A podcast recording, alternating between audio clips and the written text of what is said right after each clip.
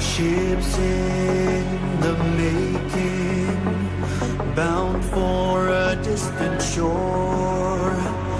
World for the taking, men gone forevermore. Boarding and setting sail. Sexto Continente. Dirigido por el obispo de Orihuela Alicante, Monseñor José Ignacio Munilla.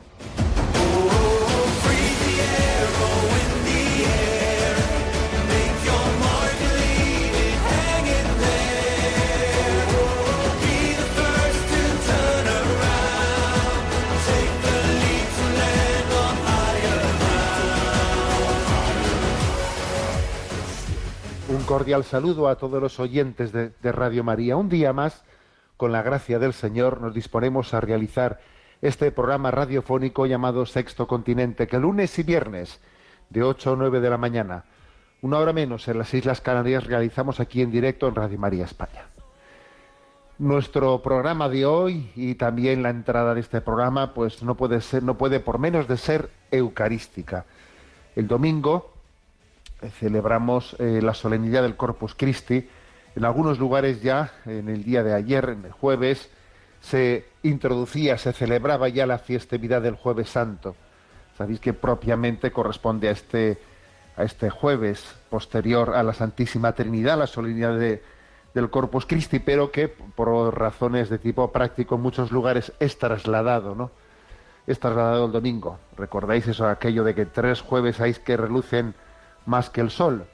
Bueno, pues entre ellos están no solo el jueves santo, no solo la ascensión, sino también este jueves santo eucarístico, por, por mucho que sea por- del Corpus Christi, independientemente de que sea luego por motivos prácticos trasladados al domingo. Y os quiero compartir algo que ayer en la homilía que pronuncié, porque ayer, pues la verdad es que el obispo de Orihuela Alicante, aquí que os habla, tiene este año la celebración del Corpus Christi por partida doble. Ayer lo hice la concatedral de Alicante y el domingo, Dios mediante, en la catedral de, de Orihuela. Y ayer quise compartir, pues, cuál fue el origen histórico, o por lo menos el, el hecho más determinante que puso, que, que, que dio origen a la procesión del Corpus Christi. Fue allá en el siglo XIII. Hubo un hecho muy determinante. Es un dato, este relato, es un relato que tiene, mm, que está muy fundamentado y del que conocemos muchos detalles concretos.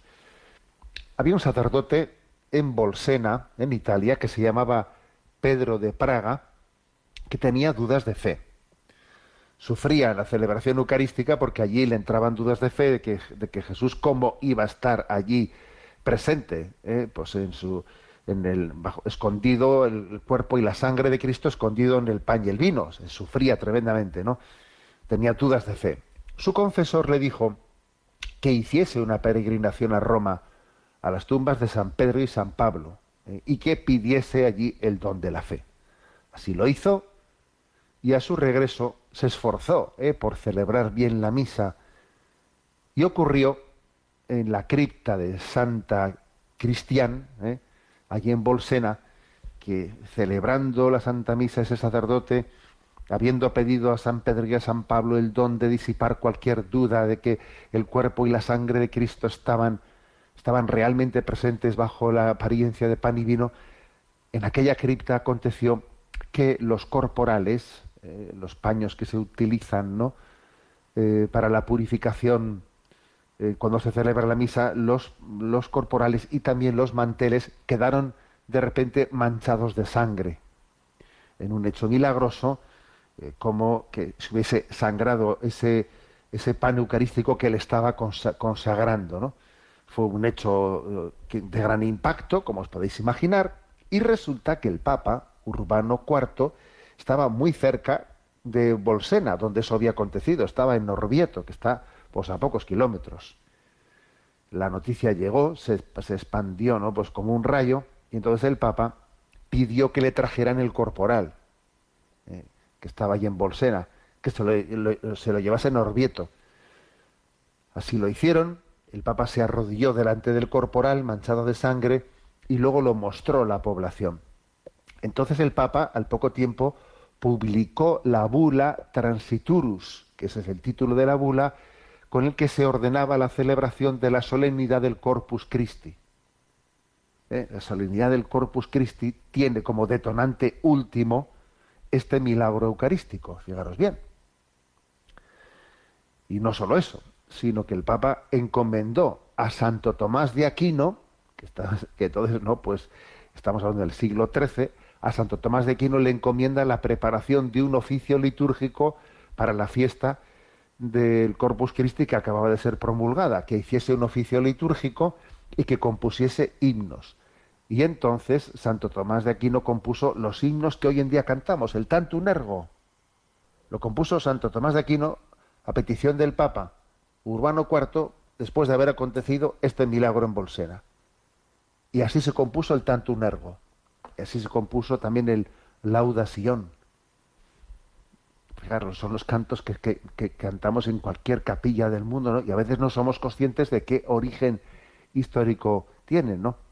Estos corporales manchados de sangre se conservan en la Catedral de Orvieto y salen en procesión el día del Corpus Christi. ¿eh? Salen en procesión. Y por cierto, hay un detalle, un detalle, ya sabemos que nuestra fe no va a estar basada en un estudio científico que se haga, pero es que yo creo que es de justicia conocer la verdad, ¿no? Que la verdad nos hace libres. Y el detalle es que se hizo, eh, pues eh, el obispo de Bolsena eh, dio permiso, la Santa Sede dio permiso para que se hiciese una investigación científica sobre esos corporales, ¿no? Y en el año 1990 se hizo esa investigación científica mm, y entonces los investigadores eh, analizaron esas manchas de sangre y ciertamente eh, pues certificaron científicamente que sí, que, es sangre, que es sangre, e investigaron también qué tipo de sangre es y vieron que era del grupo AB, grupo sanguíneo muy inusual. Eh, la sangre que está en esos corporales pertenece a un grupo sanguíneo muy minoritario que únicamente la tiene un 4% de la población mundial. Ahora, eso sí, curiosamente, es bastante más frecuente entre los judíos. Eh, la tiene el 15% de los judíos. Y otro dato curioso, es el mismo grupo de sangre al que pertenece la sangre que tiene la sábana santa de Turín. La sábana santa de Turín también tiene este grupo AB. Y es el- el mismo grupo de sangre que tiene el sudario de Oviedo. La sangre que tiene el sudario de Oviedo, que, coincide perfectamente con la de, eh, pues con el rostro de la sábana santa de Turín, tiene también el grupo AB. Igual que el corporal eh, de este sacerdote, Pedro de Praga, que celebrando misa y luchando contra, contra las dudas de fe, Dios le dio el don de tener ese milagro eucarístico y de que ese, ese pan consagrado sangrase. Bueno, la verdad es que el Señor ha querido, ha querido también sacudir nuestra incredulidad. La ha querido sacudir y ha querido que existan milagros eucarísticos. No sé, este milagro que os he relatado no es el único milagro eucarístico. Existen exposiciones de milagros eucarísticos que conviene conocerlas, ¿no? Y, y dar, dar, dar noticia de ellas, porque es que el Señor permitió, no quiso, quiso realizar esos milagros eucarísticos para sacudir nuestra, nuestra indiferencia y para que ahora celebremos el, la solemnidad del Corpus Christi y nos maravillemos de qué es lo que supone que Cristo se haya quedado entre nosotros de esta forma, de esta, de esta manera eterna, infinita es su misericordia cuando el Señor nos da el don de permanecer con nosotros, cumpliendo su promesa, yo estaré con vosotros todos los días hasta el fin del mundo. Y a fe cierta que está, lo está cumpliendo especialmente en su presencia eucarística. Sexto Continente es un programa que tiene interacción con los que sois usuarios de, de redes sociales, a través de, de los que sois usuarios de Instagram y de Twitter, a través de la cuenta arroba obispo munilla, con los que sois usuarios de Facebook, a través del muro que lleva mi nombre personal, de José Ignacio Munilla. Recuerdo que los programas anteriores de Sexto Continente están a vuestra disposición tanto en el podcast de Radio María como en la página web multimedia www.enticonfio.org. Enticonfio.org es la página a la que están allí pues enlazados todos los recursos que, que Dios nos ha ido, nos ha, nos ha dado la oportunidad de ir generando, también en esta casa de Radio María, allí los tenéis en enticonfio.org, incluido el apartado que dice Sexto Continente. Bien, pues como estamos en, una, en unas fechas tan eucarísticas, se me ha ocurrido, eh, pues en el programa de hoy, dedicar un tiempo, un tiempo especial a, a ilustrar eh, nuestra fe en la presencia de Cristo la Eucaristía con algunas anécdotas eucarísticas. ¿eh? Recuerdo que siendo un sacerdote jovencito, pues me ayudó, eh, me ayudó un libro de Julio Eugui que está publicado ahí en, en Rialp, que tiene como título Anécdotas y virtudes, ¿no? Bueno, pues recuerdo que de este libro muchas veces pues me, me servía pues para preparar las predicaciones dominicales y para introducir en ellas pues quizás alguna pequeña anécdota eucarística y hoy extraigo de él, ¿no? Extraigo de él unas cuantas anécdotas eucarísticas. ¿eh?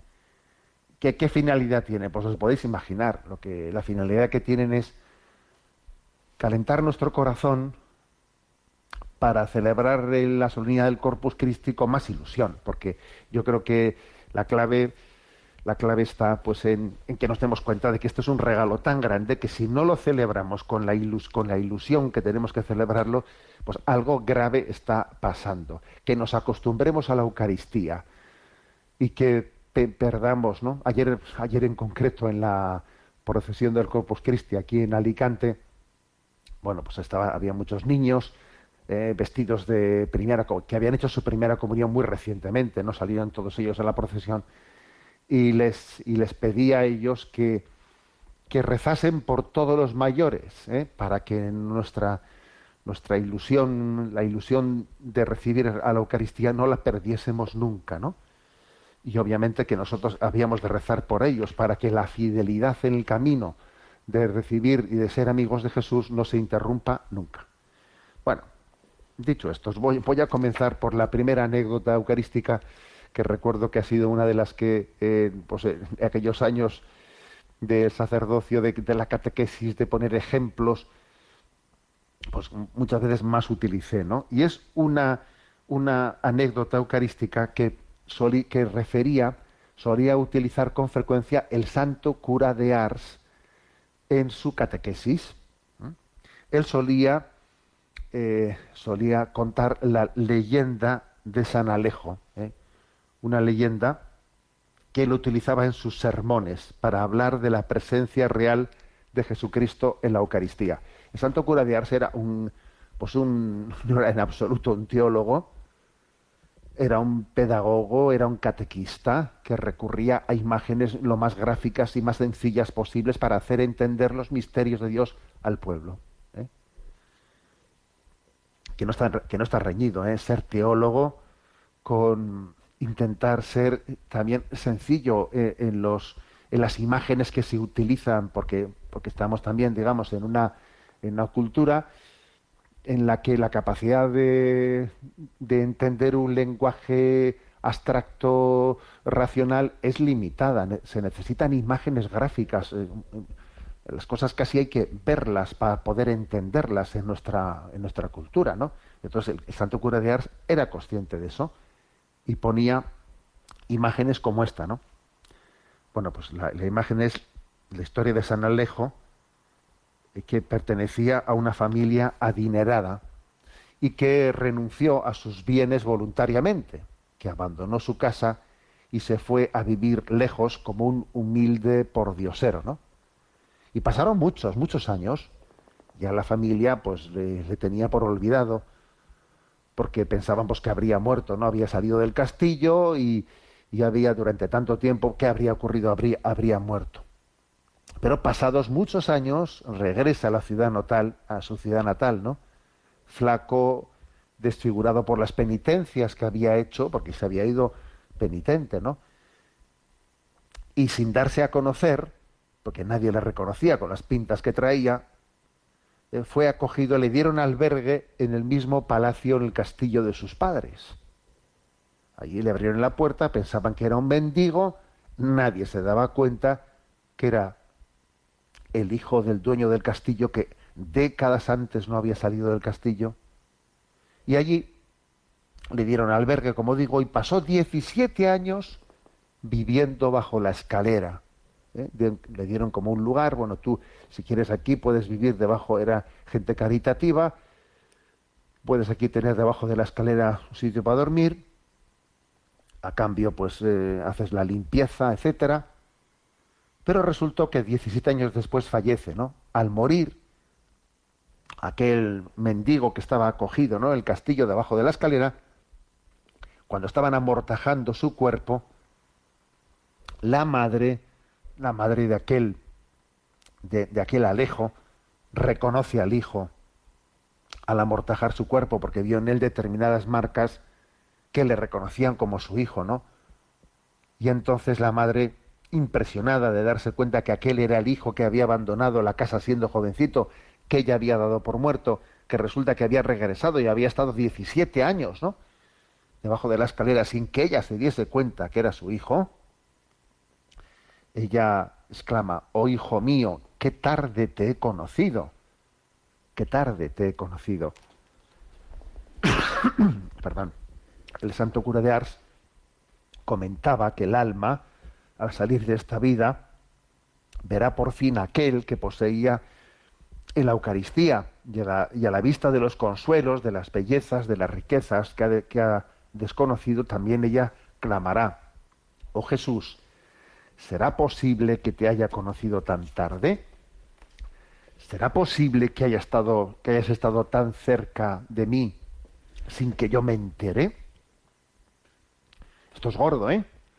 Esto es gordo, que Jesucristo esté tan cerca de nosotros y nosotros estemos a por uvas. Que a veces digamos, ¿dónde está Dios? Y está al lado en el sagrario y no nos percatamos de ello. Que estamos llamados a encontrarnos después de nuestra muerte cara a cara con quien tenemos aquí presente junto a nosotros, muy cerca de nuestra casa. Algunos tenemos el privilegio de tenerle en nuestra casa, de tener una capilla en nuestra casa. Y claro, os puedo asegurar que quienes tenemos una capilla en nuestra casa, tenemos a Jesús en casa, la verdad es que nos hacemos, ¿no? La pregunta de si yo disfruto de su presencia en casa. Yo sé disfrutar de su presencia en casa. O, vi- o vivo la paradoja de que teniendo ese don, ese privilegio, ¿no? Eh, pues configuro mi vida, mi horario, mi, la distribución práctica de los tiempos, como si el Señor no estuviese ahí, ¿no? Entonces nos vamos a dar una gran sorpresa de que Jesús ha estado muy cerca de nosotros, esperándonos, y hemos estado a por uvas, a por uvas, que se dice, ¿no? Bueno, pues esta es una anécdota que el santo cura de Ars eh, utilizaba en su, en su predicación, queriendo, eh, queriendo de alguna manera, pues, sacudir nuestra incredulidad.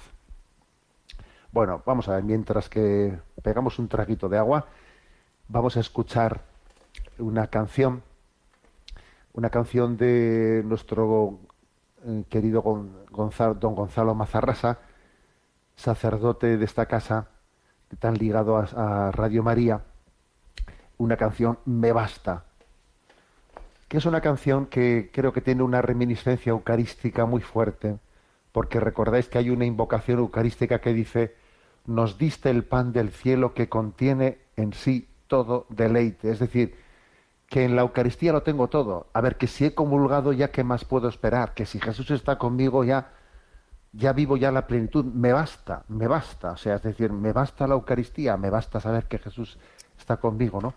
Bueno, vamos a escuchar y a, y a participar de este canto en, este, en esta clave eucarística.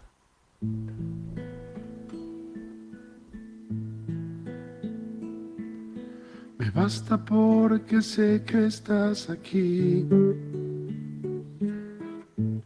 encerrado en una urna de cristal, volando a lomos de una nube gris,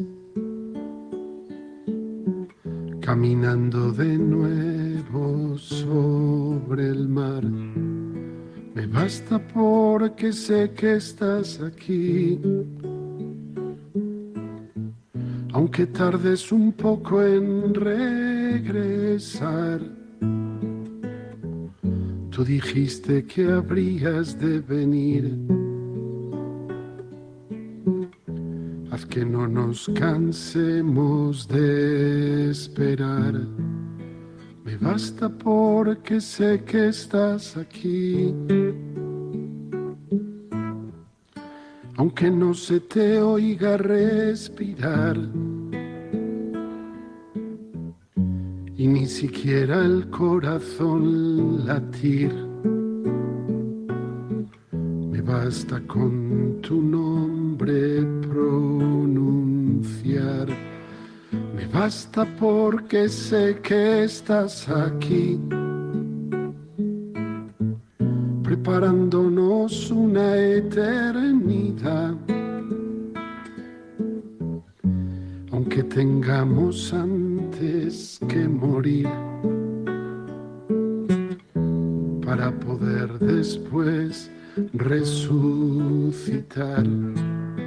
Me basta porque sé que estás aquí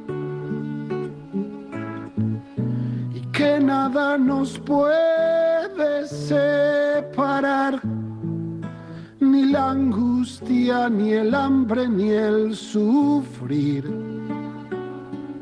ni el peligro, la espada o la precariedad. Me basta porque sé que estás aquí y que eres el principio y el final, que te obedece el tiempo y el sol sale para ti que das orden al viento y deja de soplar. Me basta porque sé que estás aquí y que pronto nos hemos de encontrar, que nuestra travesía tiene un fin y tú estás esperando a la orilla del mar. Me basta con poder decir que sí y darte mi permiso para entrar. Que tu palabra se haga carne en mí y que se cumpla así en todo tu voluntad. Me basta si al morir puedo decir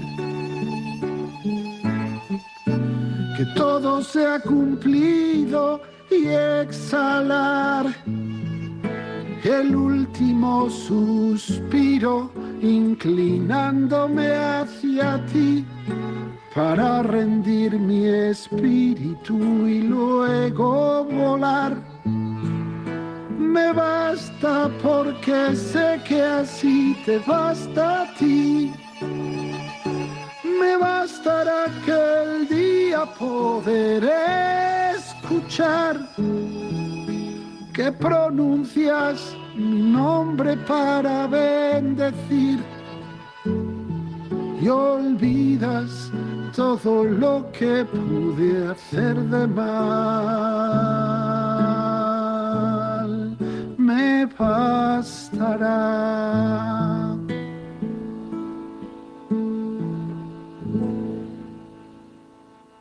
Nos diste el pan del cielo que contiene en sí todo deleite.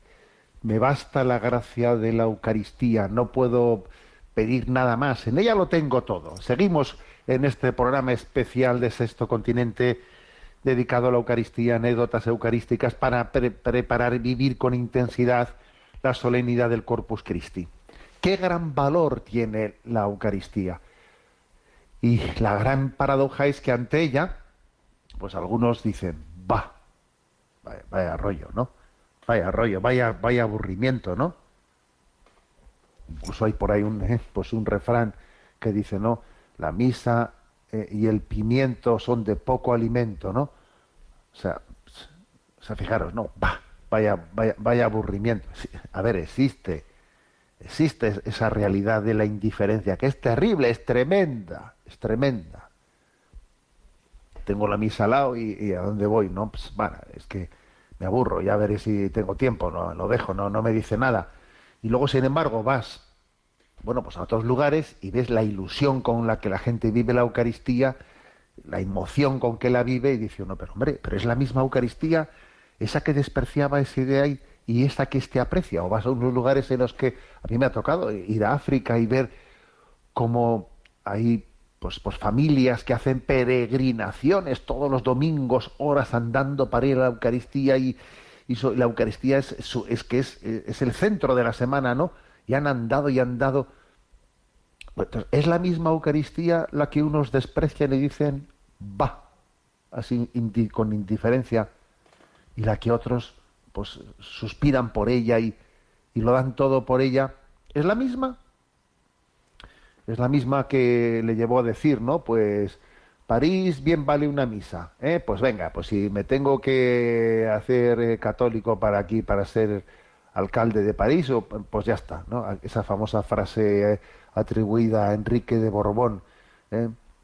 el pretendiente hu- hugonote eh, al, al reino de Francia, que eligió convertirse al catolicismo pues para poder reinar. Y entonces, bueno, pues él era hugonote, pero dice, pues ya está, pues si para reinar tengo que decir que pues que la misa, que tengo que asistir a misa, pues mira, París bien vale una misa. Entonces, fíjate, es esa, es, este es el, el- el- el elemento de, digamos, que nos puede llevar a valorar la Eucaristía, o más bien nos tenemos que fijar en, en otras referencias, ¿no? Por ejemplo, pues la referencia, la conocida referencia de sine dominico non possumus. ¿eh? Esa es una expresión que está pronunciada por los mártires de Ayuta, ciudad del norte de África, en el siglo III, los cuales cuando el emperador Galerio les prohíbe toda manifestación de culto, le ordena que se cierren los templos y, y los cristianos comienzan a reunirse en sus casas y a celebrar la Eucaristía en sus casas. Él entonces todavía pues recrudece más la persecución y detiene, ¿no? Detiene a quienes a quienes han, han encontrado en su casa, ¿no? Eh, celebrando la Eucaristía y allí hay un tal Américo, Américo, que él es el dueño de la casa en la que se ha celebrado la Eucaristía y entonces en ese momento cuando se le interroga ¿y por qué permitiste celebrar en tu casa la Eucaristía sabiendo que existía la prohibición? Y entonces él responde con una respuesta que ha quedado para toda la eternidad, ¿no?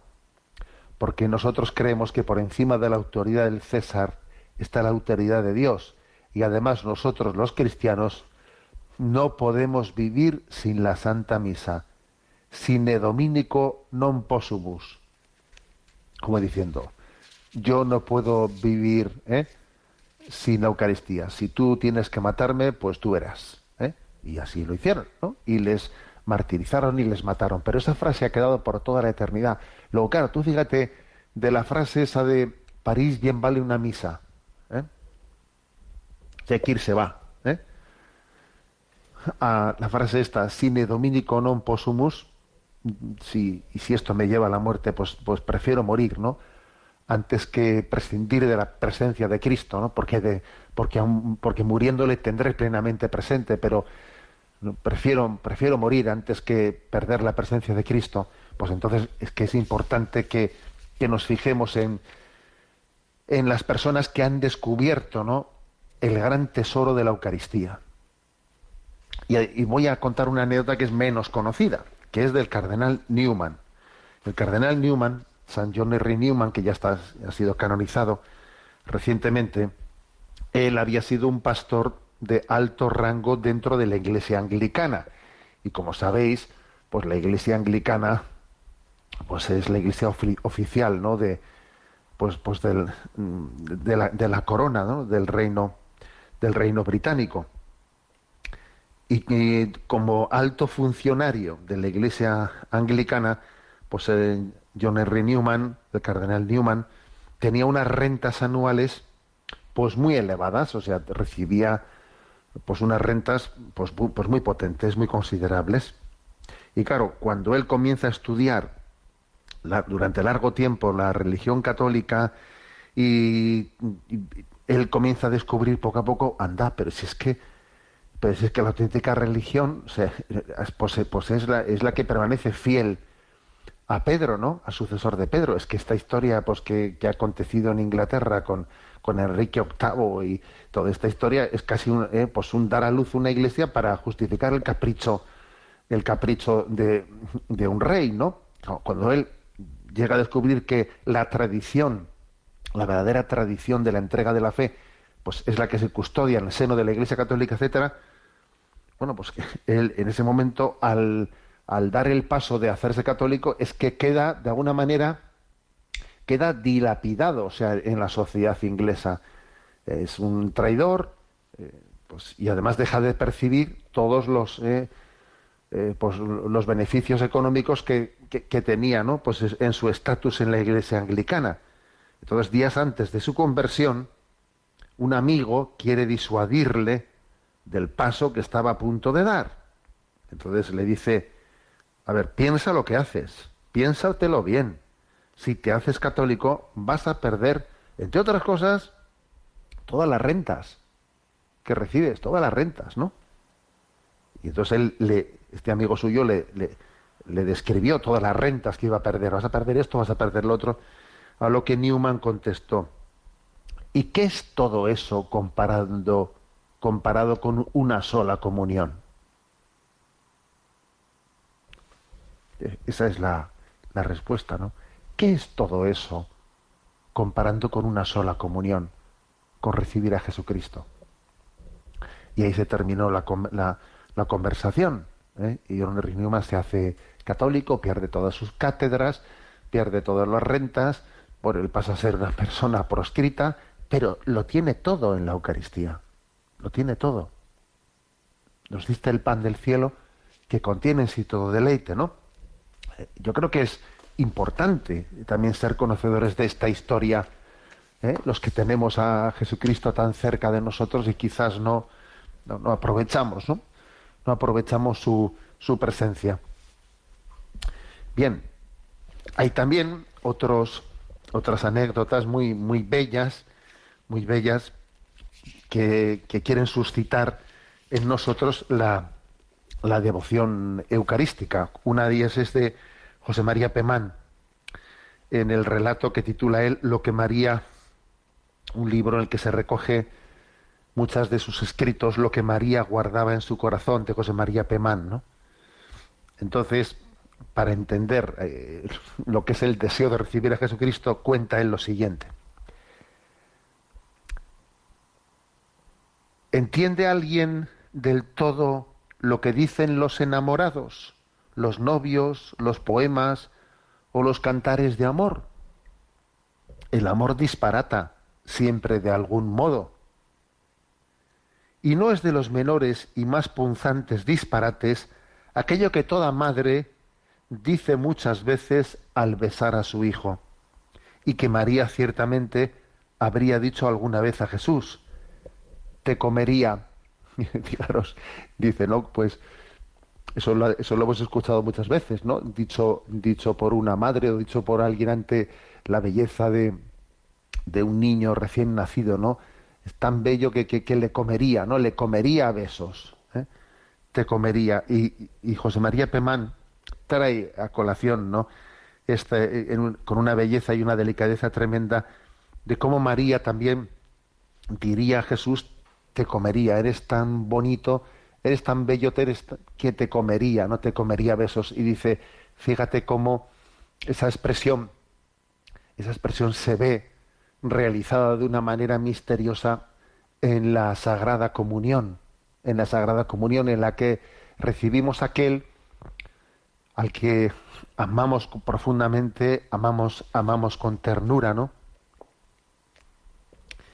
Y, y creo que es hermoso que, que- que lo escuchemos de esa, de esa manera. Una anécdota más. La anécdota de, la anécdota de, de la, de la importancia de que nuestra Eucaristía, o sea, nuestra comunión, sea vivida no como un recuerdo nostálgico, ¿eh? un recuerdo nostálgico de nuestra primera comunión, ¿eh? sino que valoremos especialmente nuestra última comunión. Los que me conocéis ya sabéis que yo muchas veces a los, a los niños les he solido no pues poner en un pequeño brete en un pequeño brete cuando estás con ellos y ves que los niños están haciendo la primera comunión y entonces vas y les preguntas a ver qué es más importante la primera comunión o la segunda y, ca- y casi todos pican y te dicen hombre la primera la primera y digo no es más importante la segunda y qué es más importante la segunda o la tercera y ahí ya empiezan a dudar y algunos dicen la segunda, la tercera. No, la tercera. ¿Quién es más importante, la tercera o la cuarta? La cuarta. ta. Y claro, les, les pregunto, a ver, ¿qué es más importante? ¿Decir que papá y mamá se querían el día que se casaron o que se lo sigan diciendo hoy? Eso, eso- eso sí que lo entiende todo el mundo. Eso lo entiende todo el mundo. Hombre, es mucho más importante que se lo sigan diciendo hoy. Bueno, por eso es, por eso es tan importante la última comunión. Porque en materia de amor no hay nada definitivamente conquistado. Y, te- y tenemos que vivir el último encuentro como el último encuentro en el que, en el que se, revive toda nuestra historia anterior de amistad y de amor, pero se, se concentra y se trae al punto, al punto de hoy, ¿no? Y como una anécdota preciosa, refiere eh, Sarabia en, su, en un libro suyo a los niños, pláticas y ejemplos, la siguiente anécdota, ¿no? Le llevaron el santo viático a aquella buena religiosa que estaba en, una buena religiosa que estaba en el lecho de muerte. Y aquella religiosa rompió a llorar cuando vio a la puerta de la habitación el sacerdote que traía la Eucaristía. Y exclamó como fuera de sí, llena de gozo, me engañaron, me engañaron, cuando me dijeron que el día más feliz de mi vida era el de mi primera comunión. No, el día más feliz de mi vida es el de mi última comunión. Jesús viene a mí para llevarme al cielo. Soy feliz. Eh, ciertamente la clave de la felicidad está en, en decir esto, en poder decir esto. El día más feliz de mi vida es hoy, esta mañana que he comulgado. El día más feliz de mi vida es ayer que hice mi última comunión. ¿eh? La última comunión. Esta es, es el día más feliz de mi vida. Vivir en esta clave nos cambia el panorama. Vaya que si te cambia el panorama, claro, ¿eh? vivir en esta, en esta clave. Bueno, pues es- es una, es una, como una consecuencia de, de esto es la importancia del trato delicado de la Eucaristía, la importancia de tratar con delicadeza la Eucaristía. ¿eh? Hay también en esto pues, pues, muchas anécdotas. De San Juan de Ávila hay un par de ellas buenas, ¿no? Una de ellas es que observa que un sacerdote no celebraba el santo sacrificio de la misa con la referencia que cabía esperar, ¿no? Con la reverencia que, que debida. Y entonces se acerca a él, tú imagínate, ¿no? Que en plena misa está uno, estaba el sacerdote celebrando, se le acerca a San Juan de Ávila y le dice así, por lo, bajines, ¿no? Le dice al sacerdote, trátelo bien, que es hijo de buen padre. Trate usted bien a Jesucristo. ¿eh? Que estaba el hombre allí celebrando como quien mm, va- de carrerilla y parece que no, se- no es consciente ni de que está Jesús ahí presente, ¿no? Trátelo bien, que es hijo de buen padre. Es una frase que ha quedado para la posteridad. ¿eh? También la, la imagen de San Juan de Ávila que a un sacerdote que después que terminaba la Santa Misa sin solución de continuidad, en cuanto que se quitaba eh, en cuanto que se quitaba pues los, las vestimentas litúrgicas, ¿no? Inmediatamente salía de la iglesia, cruzaba la plaza y se iba a la taberna de enfrente, ¿no? Sin hacer acción de gracias. Y entonces San Juan de Ávila pues coge y le manda a los dos monaguillos revestidos, a los dos monaguillos con, las, con, la- con dos velas, o sea, con cada uno de ellos con una vela encendida, le mandan a acompañar al sacerdote a la taberna de enfrente, ¿eh? pues para que, para dejar patente, oye, acabas de comulgar, lle- llevas al Señor dentro de ti, aquí te vienes a la taberna, bueno, aquí te mando yo dos monaguillos con dos velas al lado tuyo para hacerte caer en cuenta de, tú, ya te das cuenta de lo que has recibido, te das cuenta que Jesús está en ti. Bueno, son anécdotas, pero anécdotas de corazones enamorados, ¿sabes?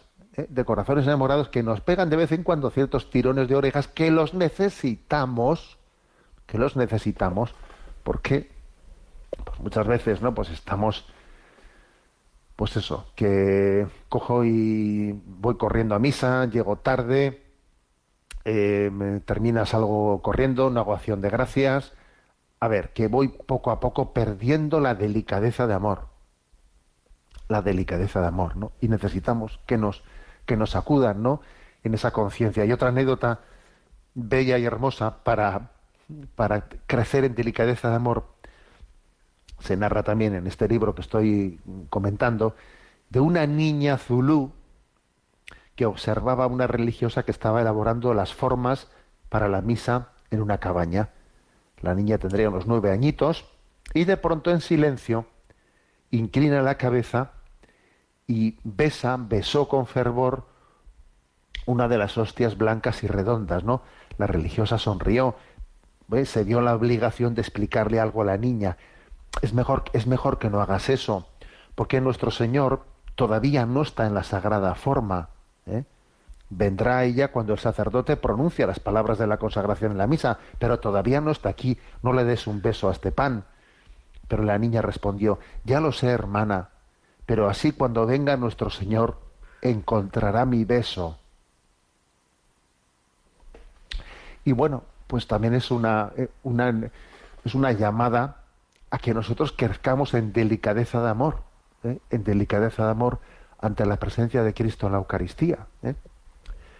En definitiva, que vamos a celebrar el Corpus Christi, lo estamos celebrando, y creo que lo más grave que podría ocurrir es que estuviésemos rodeados, ¿no?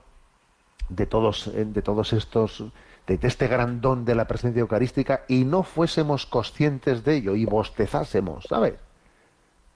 Tener la Eucaristía delante de ti y aburrirte y no y no apreciarlo y no entenderlo como el don de los dones, ¿no? Es una es una llamada a sacudir nuestra indiferencia. Rezamos junto con eh, la cantautora Marcela María de Campos en este canto del Pange Lingue.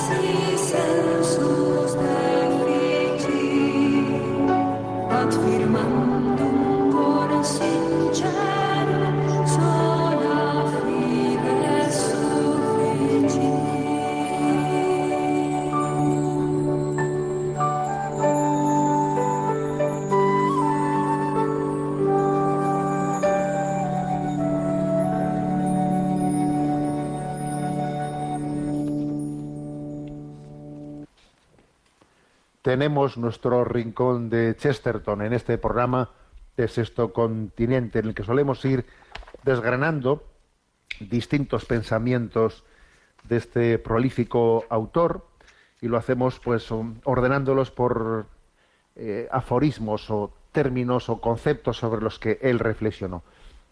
Y en concreto hoy lo vamos a hacer sobre la rebeldía. ¿Qué tipo de reflexiones hizo Chesterton sobre la rebeldía?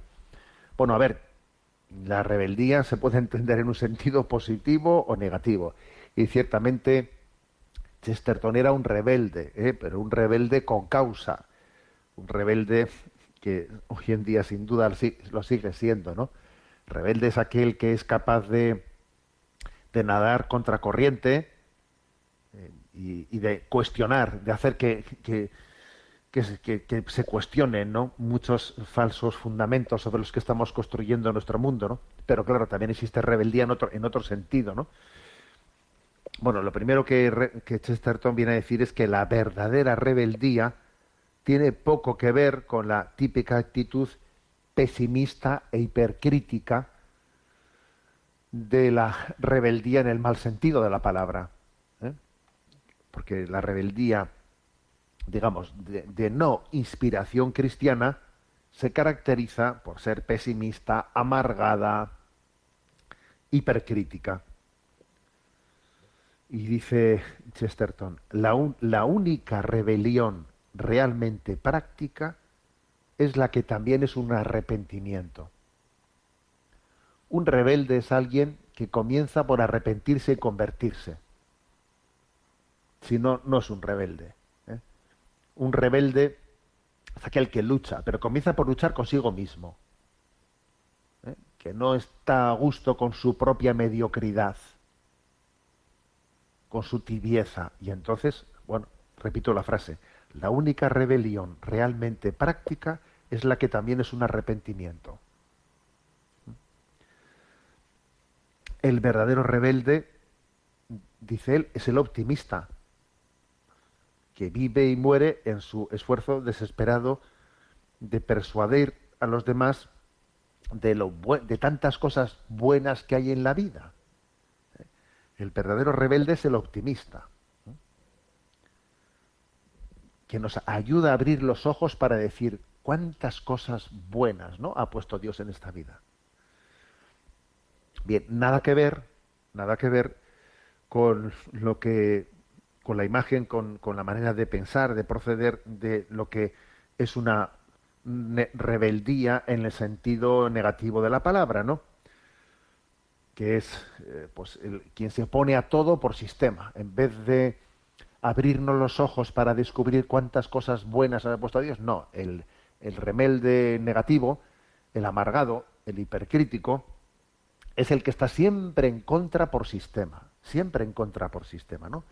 Aquel que cuando llega a un lugar que están unos cuantos hablando, se acerca y dice, oye, ¿de qué se habla? Que me opongo.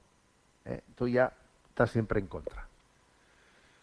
Dice Chesterton, hay quienes están en rebelión contra algo que han olvidado y a favor de alguna otra cosa que aún no han encontrado.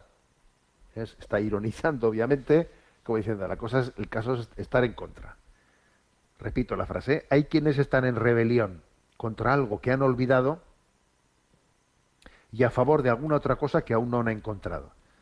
A ver, si- ¿de qué estás en, en- contra si, si ni, ni te acuerdas de qué estás en contra?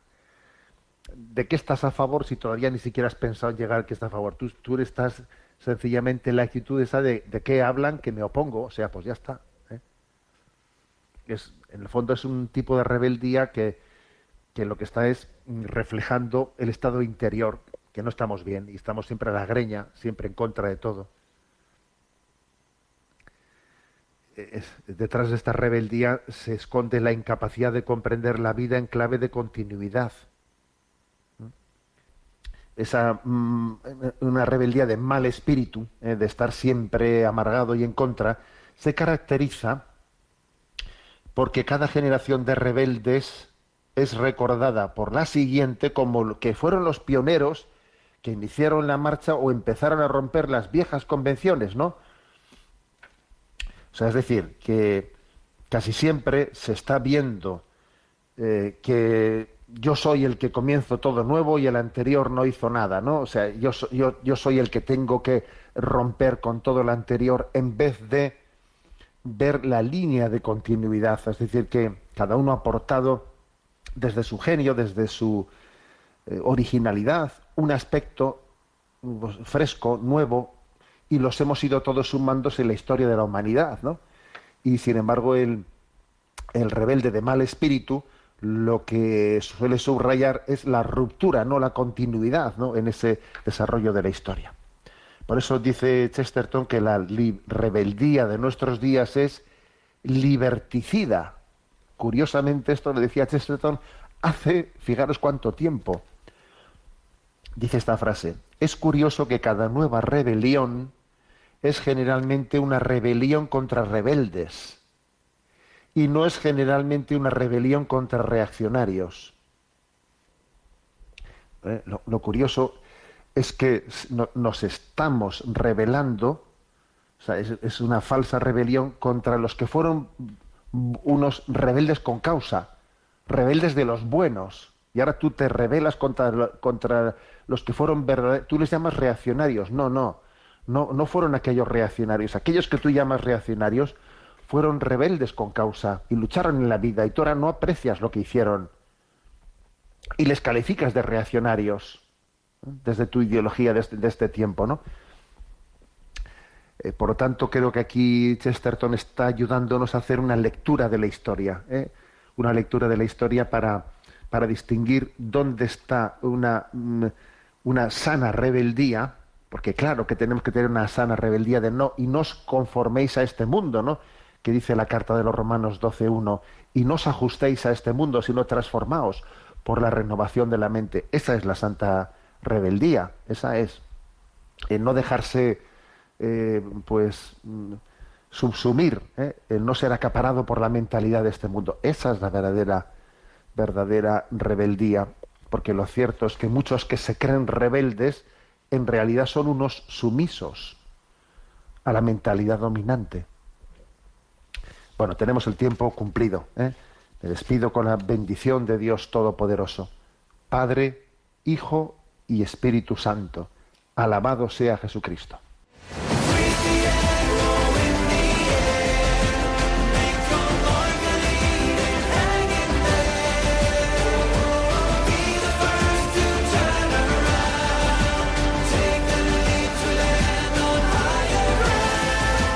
Finaliza en Radio María, Sexto Continente, dirigido por el obispo de Orihuela Alicante, Monseñor José Ignacio Munilla.